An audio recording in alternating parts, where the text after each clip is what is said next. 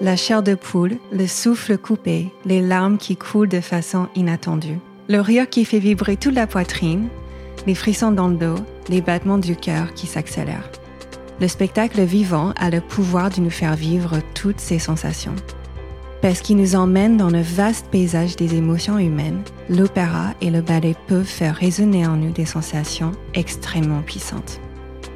Dans chaque épisode de Pulsation, nos invités lèveront le rideau sur les joies et les difficultés qui rythment le voyage de la création et sur ce que cela implique de travailler sur l'émotion comme matière première. À travers six épisodes, vous entendrez les voix d'une mezzo-soprano et d'une danseuse et d'un danseur étoile, mais aussi d'artistes qui travaillent loin des projecteurs, de la mise en scène à la chorégraphie, ou encore de ceux qui font vivre l'art, le partage avec conviction et tentent de percer le mystère des émotions. Ils et elles se livreront avec sincérité et passion. Pardon, je suis hyper émue.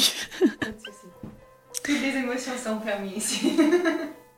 Je m'appelle Katie Kereji Watts. Je suis journaliste culturelle et à partir du 7 octobre, je vous ferai entendre Pulsation, un podcast de l'Opéra de Paris et une série Aria, à retrouver sur toutes vos plateformes d'écoute de podcast et sur aria.opéradeparis.fr, le site mobile pour découvrir l'opéra autrement. À très bientôt!